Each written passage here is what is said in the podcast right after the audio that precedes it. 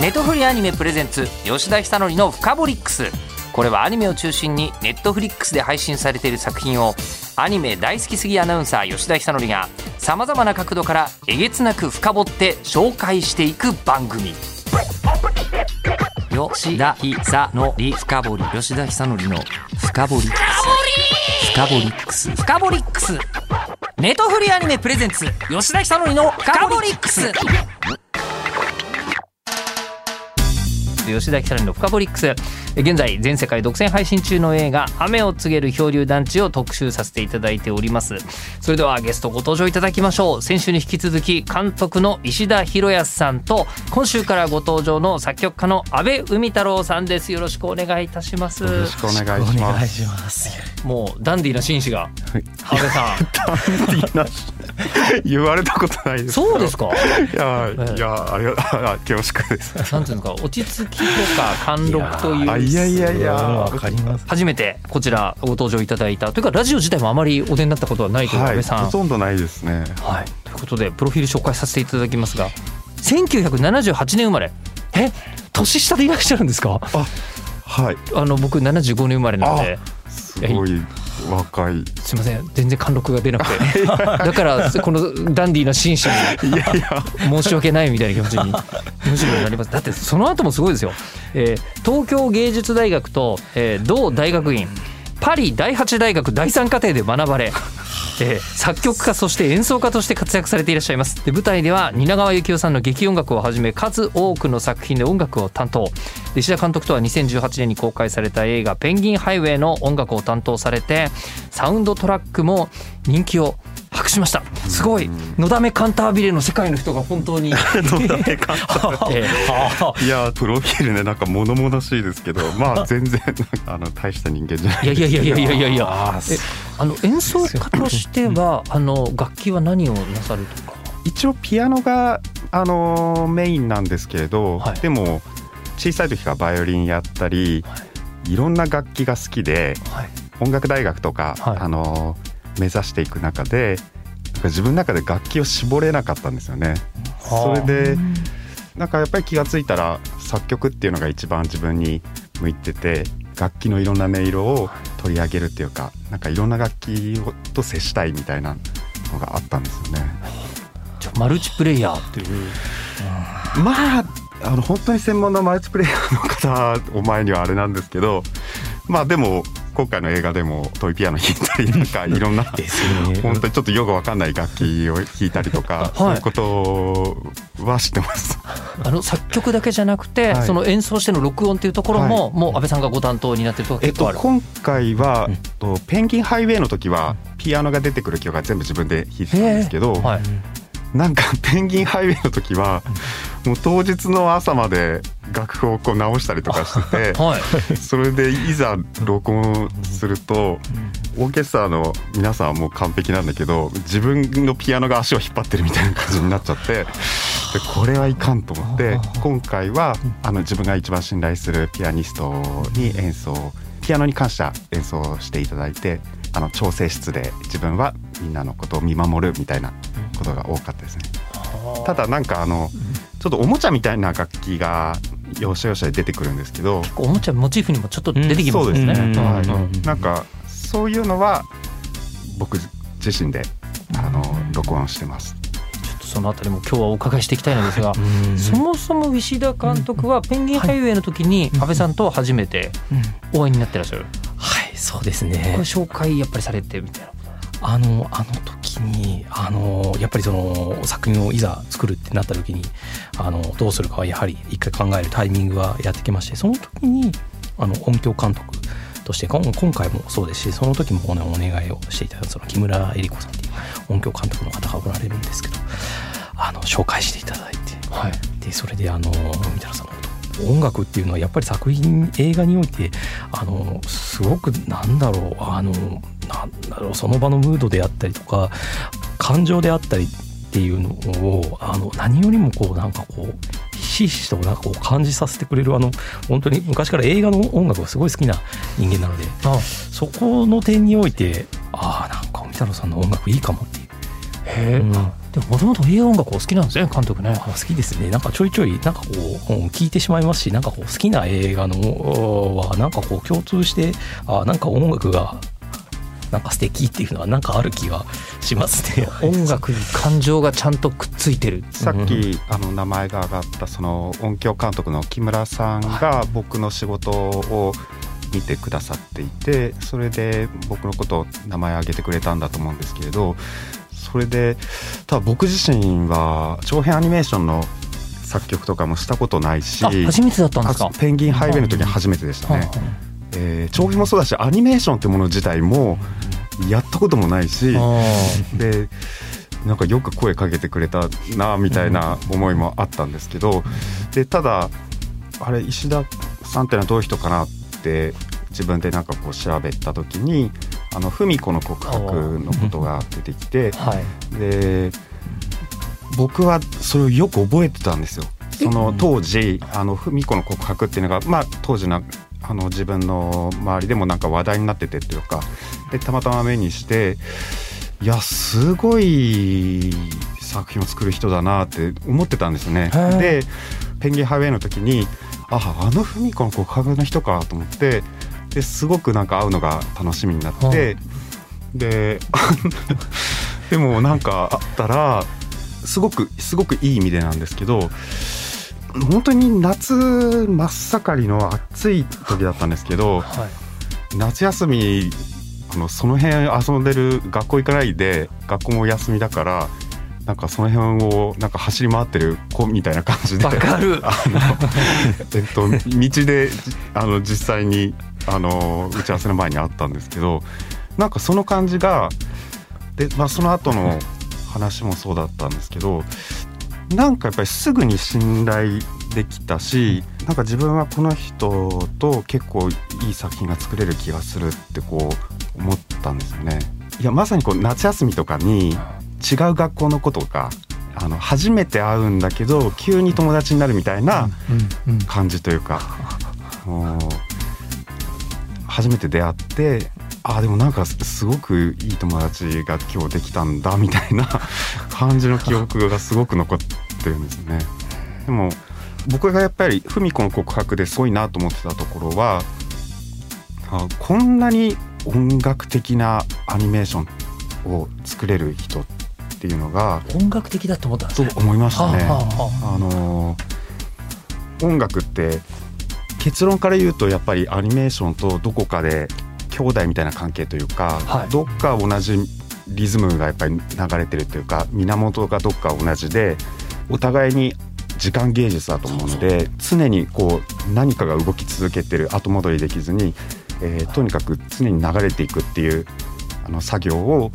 まあ、作曲とか音楽っていうのは、まあ、そういう作業なわけですけどでも石田監督もそのアニメーションっていう世界においてその時間っていうものをあの生み出していくっていうで石田監督の場合は時間の感覚がすごくなんか音楽的だなと思うんですよねいつも。あの僕昔ねこのあのカブリックスにも出てくれましたけどあの神山健二監督いらっしゃるじゃないですか。神山さんが本で書いてらっしゃったのは、はい、あの映画に一番近い芸術は音楽であるとおっしゃってたんですよ。うん、えー、あでも本当にそうだなで今おっしゃってた通りで、ね、後戻りができない時間を生み出していくっていうのは、うん、確かにそうだなと。うんね、僭越ながらラジオも若干そんなとこあります。いや、そう、そうだと思う。そうですよ、ね。言っちゃったらもう取り返しつかないけど、まあ、僕らの場合はその代わり、あの、それ、どうしようじゃなくて、まあいいやっていうのが。我々と芸術家の皆さんの違いだと思う。いやいや、でも、まあ、ジャズですよね、きっとね。ラジオね。かっこよ。いや、そうだと思います。なるほど、なるほど。使っていいですか、これから。あの、うん、僕はだから、その即興とか、やっぱりちょっと苦手で、あの、しっかり考えていく。あの方が得意なんですけど。僕わかります。僕もどちらかというとそうですね。あのアドリブがなかなかちょっともう、そうですか？自然に出てくるものが全部面白いですけど。えいや あのでもいざアニメーションとなるとあのちょっとものづくりでなるとちょちょっと多分そのなんだろう音楽でいうところのその楽譜にあたるその、あの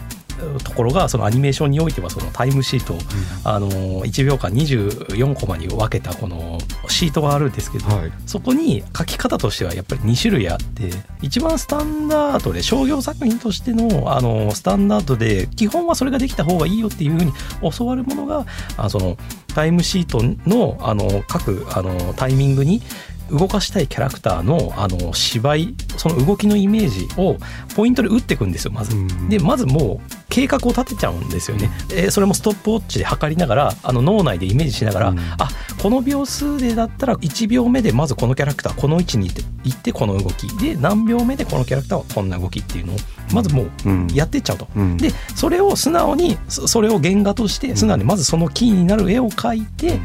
で間の絵はそこのとの、あのー、まあほとんど仲割りに近い形で、あの埋めていってもう完成させるっていう。だから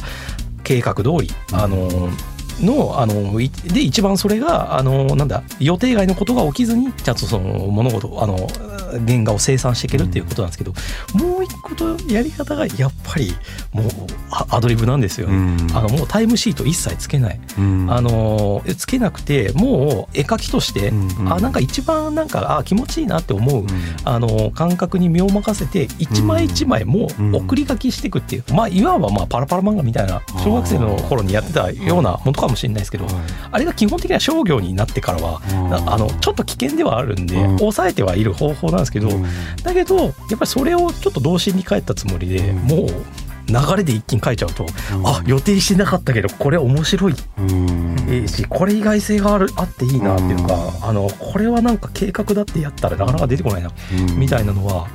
ありますね。れはそれで僕はあの湯浅正樹監督から絵コンテが楽しすぎて延々描いていられるっていう話を聞いたのとちょっと通じるものがあるなって今思いましたが。延々描いてられる。それはすごいですね。そうです、ええ、それなんか尺がなんか大変なことになりそうです。またそれはまた あのなんですよねそういうところの制限に合わせるとはまた別のあのことであるんだと思いますけど。さてでそんなですねあのここまでお話聞いていて、え実は石田監督と安倍さん若干似てるんじゃないかという気もしてきたお二人が、えー、作ったのが今回「雨を告げる漂流団地」でございましてストーリーを紹介させていただくと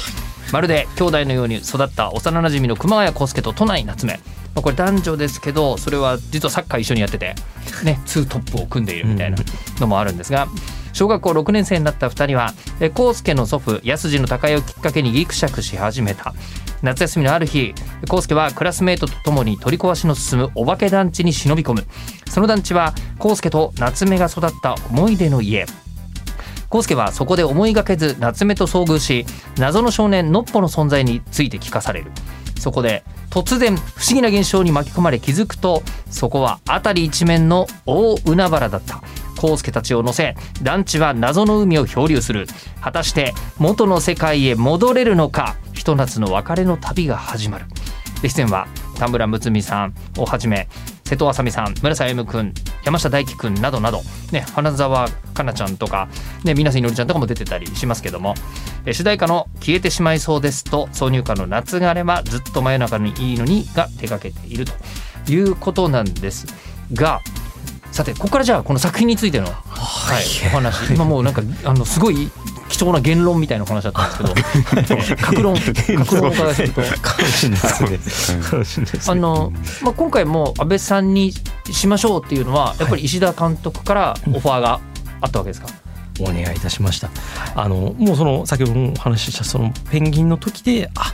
これはいけるかもしれないっていう感触そのままにあのそして実際その映画が完成ししてあの一つの手応えをあの感じて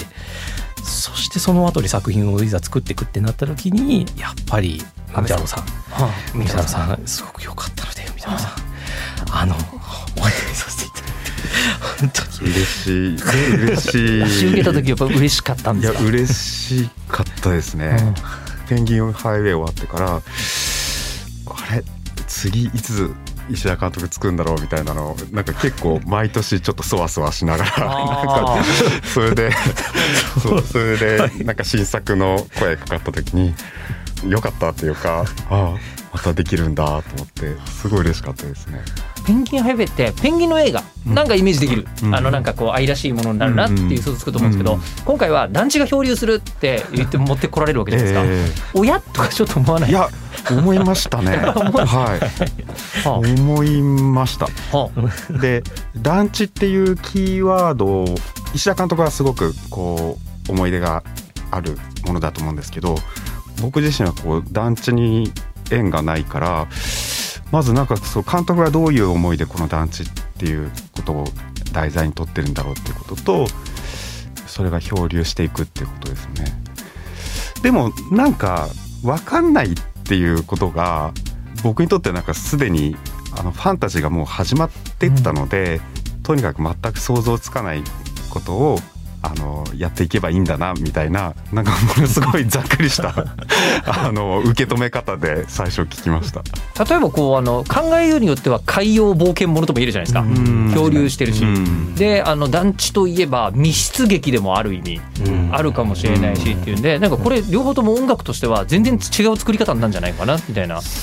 気もするんでいろんな発注の仕方がありえたと思うんですけど監督はあの安倍さんにこんな感じで作ってくださいってどういうイメージを伝えたんですかなんか明確に何か一言みたいなことは確かになかったと思うんですよね。あの今回の作品これペンギンと違ってもう事前に企画の段階その途中の段階であの、えー、とお声がけをしてかつあの絵ができる前コンテすらまだあのできてない段階でざっくりとおそらくこんなような話に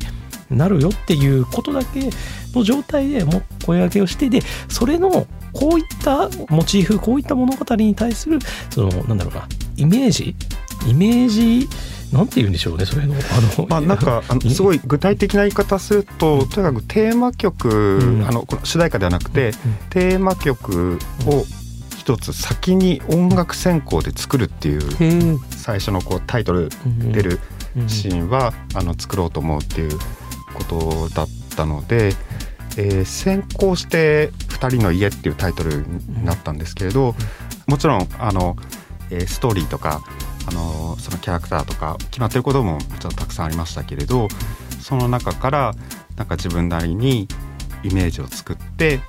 それで監督にこう聞いてもらってそしたらなんか覚えてるのはなんかそれで電話くれてこれでなんかこの映画を作れる自信が湧いてきたみたいなことをちょっと表現違う表現だったような気が 僕がなんかあの拡大解釈してすごいいいように捉えてるかもしれないけどあのそんなようなことをおっしゃってくれてああよあのあよかったと思って覚えてます？あ覚えてます。あのそれもまあなんとなくですけど。でも本当に作っていただいてで率直にあの本当にあのドア頭一発目であなんかそのイメージ湧いたんですよね、これこれでっていうのをあのやり取りをした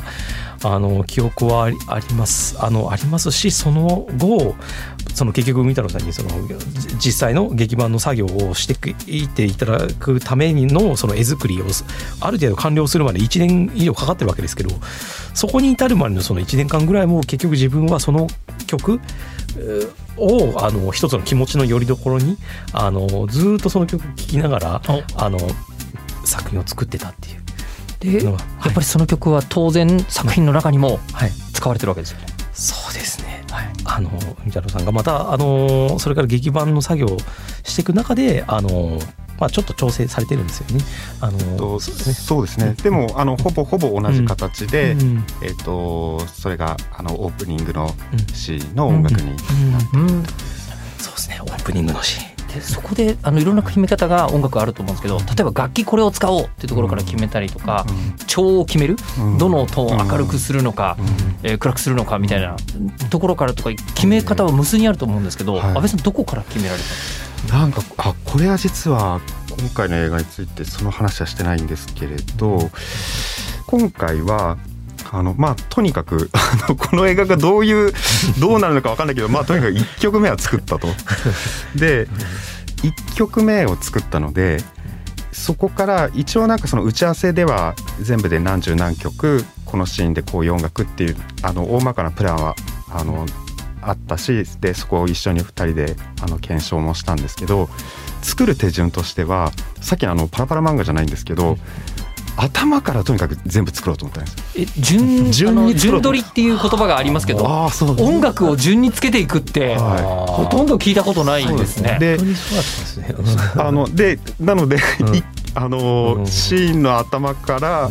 えっ、ー、とえーまあ、ある程度曲数まとめて、うん、えー、と聞いてもらってっていう感じでうん、でこのシーンできましたっていう、うん、あの伝え方ではなく、まあ、とにかく一曲一曲。でこの曲があったとしたら次はこうかなみたいな。それこそさっきおっしゃっ、あの吉田さんおっしゃったみたいなキーですかね、はい、調整みたいなものもやっぱり音楽ってその前後関係がすごく大事だったり。で音色もいやさっきこの楽器だったからその楽器があった上で次こういう音色が出てきた時になんか開かれていくあの変わっていく風景とかもあったりするからなんかそれを僕なんでそう思ったのかちょっと分かんないんですけれどな頭からとにかく一曲一曲作ってでもちろん曲を作るんだけどあのなんか大きな一つの映画を通してなんかある大きな一曲を作るような気持ちで頭からとにかく順を追って作ってったっていうのがなんか今回なんか自分なりの あの方法だったっていう。なんかオーケストラを操ってしまう DJ プレイみたいな感じですね、あそうですね。その感覚ありますね。一曲まとめて、あのフロアを沸かせたみたいな感じなのかもしれない。それに近いですね。だから中盤以降とか終盤になってきてもあここでこういう感じがそれこそ挿入されたら面白いんじゃないかなみたいなあの観覧車が迫ってくるシーンとかあったんですけど。もういいよね。もういいよね。もう公開されたしねあのシーンはでも本当歴史に残る名シーンだと思う、なんかあそこもなんか最初打ち合わせの時はとにかく緊迫したシーンが続いていくのですごく緊迫した音楽っていうようなあのざっくりしたイメージがあった中でなんかその緊迫をどうやって表現するかみたいになった時に意外とこの昔の観覧車っていうか遊園地でかかってたような明るい音楽でこう始まってきてもいいんじゃないかなみたいな。なるほどでそれもでもそれまでは結構まっとうに音楽を作って積み上げていくから多分ちょっとそういうことも可能になっていくっていうか。うなんかあのーもちろんなんか全体のイメージはあった上で取り掛かってはいるんですけれど結構頭から作っていくと中盤の曲とかでもこういう曲にしようって当初は思ってたけどなんかそのそれまでにちょっとこういう流れできてるから、ちょっとここ違うことしようみたいな、ありましたね、はい、あった気がします。生演奏だったらまさにこのアドリブいいんじゃねっていうふうに言って入れてったっていう感じ、うんうん、そうですね、じゃあこうやってもうかなりなんか音楽に、はいまあ、これあえて言いますけど面倒を見てもらってる感じあるじゃないですか。いやもうそれはあるんですよね。ものすごいこういやえ映画においては本当その点はだいぶありますよね。うん、音楽に使われてる部分っていうのは。いやでもありがとうございます。もうこれはね見ていただくとで僕正直もう一回見たくなりました。順でって言われて、はい、確かにこの自然に次のシーンを止めたく絶対ない感じってなんだろうと思ってたんですけど。音楽なのかなとかちょっと思ったりでも僕もちょっとその観点でもう一回サントラ聞きたいですねあのあのかその、あのそこまで順だったっていうのはちょっとあの、そうなんですよ。本当に。そこまで本当に。でもなんか僕自身もあの今回ものあのこういう長編作品の物語を作るっていうこういうでしかももうもろもろの体制も込みで初めてのことが多かったので、だからもうやりながらやりながらもうとにかくこの作品はきっとこういう話になるしかこういう作り方になるしかないっていうところでアドリブで確かに今回やっちゃったところがあるので、なんかそうだからあのその打ち合わせの時も、うん、おそらくペンギンの時とかに比べるともうちょっとその自分もちょっとまあ余裕がなかったっていうのもありますし、うん、ちょっとこうもうざっくりしてた気はするんですよ、うん、ただなんか流れ上なんかなんとなくこんな感じのが欲しいぐらいの感じで、あのでなんかそういうこちらのなんかあの雰囲気もなんか案になんか伝わってなのかシンクロしてなのか、なんか見たらさんもなんか無意識化になんかそうだったのかも みたいな、まあ、なんとなく。監督家と劇版家の方っていうよりももうセッションパートナーみたいな感じだったのかもしれないですね。なんすかねなんすかねそれでは、えー、この雨を告げる恐竜団地はですね、はい、あのネットフリックスで全世界独占配信中。そして映画もきっと劇場で見られるところもあると思いますので、えー、映画音楽は劇場で聴いての魅力っていうのはやっぱありますからね。はい、そうですね。ではじゃああのまずは安倍さんから、この雨を告げる漂流団地について一言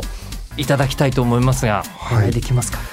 団地が漂流していくっていうすごくダイナミックでファンタジックな物語ではあると思うんですけどやっぱりでも最終的にはこの夏目と康介っていう2人の少年少女のなんか内面にこう迫っていくような映画だと思ってましてで僕もある時点からというか実は言うとそのあの最初に曲書いた時もテーマ曲書いた時ももちろん大海原ってことあるんだけどでもなんかその中にいるたった2人っていうかそのもちろん友達もいるけどあの2人だけになって向き合うっていうことがすごく大事だろうと思ってなんかまずはそこをメロディーにしようっていうことをすごく考えたんですよね。うん、なのでこの2人の本当になんか大切なことがたくさん語られてるような、えー、そういう映画だと思うのでそこをなんか自分としてはあの見ていただきたいなと。で音楽的にも本当に監督とじゃないとできないようなあの音楽的なアイデアとか、えー、たくさん詰まってあのどのシーンもすごく丁寧に、えー、作ったのでぜひあの音楽も聴いていただけたらなって思います。まあ、サウンドトラックはね9月の21日にリリースされたということですので、はい。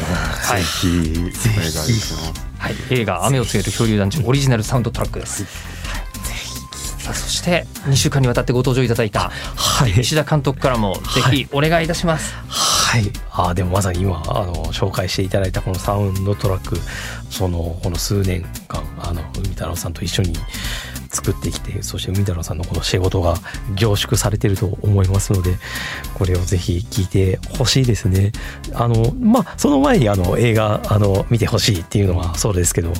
でも僕自身もこう思い返して今の海太郎さんの話じゃないですけどあのその康介と夏目その2人の関係性その感情あの内面を探るように本当にこの音楽っていうのをあの作っていただいたと思うんですよ。あの本当にそのオープニングの「あの2人の家」っていう曲なんですけどそこから始まって中盤はこの2人が喧嘩するほど仲がいいでっていう勢いでもうドカーンってぶつかるところもちょっとこうあのギャグっぽくぶつかるところもあればかといってその旬とあのなってしまうところは一緒にあの落ち込んでもしまうけれどもそれでも最後嵐の中2人で一緒に手を取り合って頑張るにもならんっていう時に聞かせていただく旋律っていうののそのエモーショナルなあの聞こえ方僕がもうあの辺の曲を聴いてしまうともう何度でもこうなんなんて言うんでしょう。もうもう素直に本当に感動してしまうんですけど本当にその後に最後にもう一度このオープニングの曲がまた違った聞こえ方であのこの2人を導いてくれるそこに至るまでののその流れをその一つ一つアドリブもありながらもこうあの本当に奏でていただいたみたいなさんに改めて俺よ改めて俺をお伝えしたいっていうこととそれこれこれ本当その仕事よっぽどのことなのでこれあの本当にあの改めて聞いてください。あのえ映画とサントラどちらも本当に一回楽しんだ後でもうネットフリックスだと何週もまたできますね、うん、この時こうだったんだみたいな。ちょっと今言われて僕あのその観覧車のシーンに感じてたあのなんていうか落ち着かないドキドキ感はそれだったんだみたいな。だいぶあると思います。今日言葉で分かりましたね。もう一回見ます。本当に音楽でそう初見だと確かにちょっとその全部が一気に来るんで分かんないかかもしれないですけど、うん、改めて聞くと音楽によって結構あれ来てるんだっていうのがなんか伝わると思います。はい、一回は音楽にチューニングして作品も見ていただきたいと思います。うん、えー、フカボリックス今回のゲストは雨を告げる漂流団地の石田博康監督。そして音楽を担当された阿部海太郎さんでした。どうもありがとうございました。ありがとうございますネットフリーアニメプレゼンツ吉田久典のフカボリックス番組ツイッターもあります。アットマーク、フカボリックスをぜひフォローしてください。では、またお会いしましょう。ネットフリアニメ、プレゼンツ、吉田久典のフカボリックス。ここまでのお相手は、日本放送アナウンサーの吉田久典でした。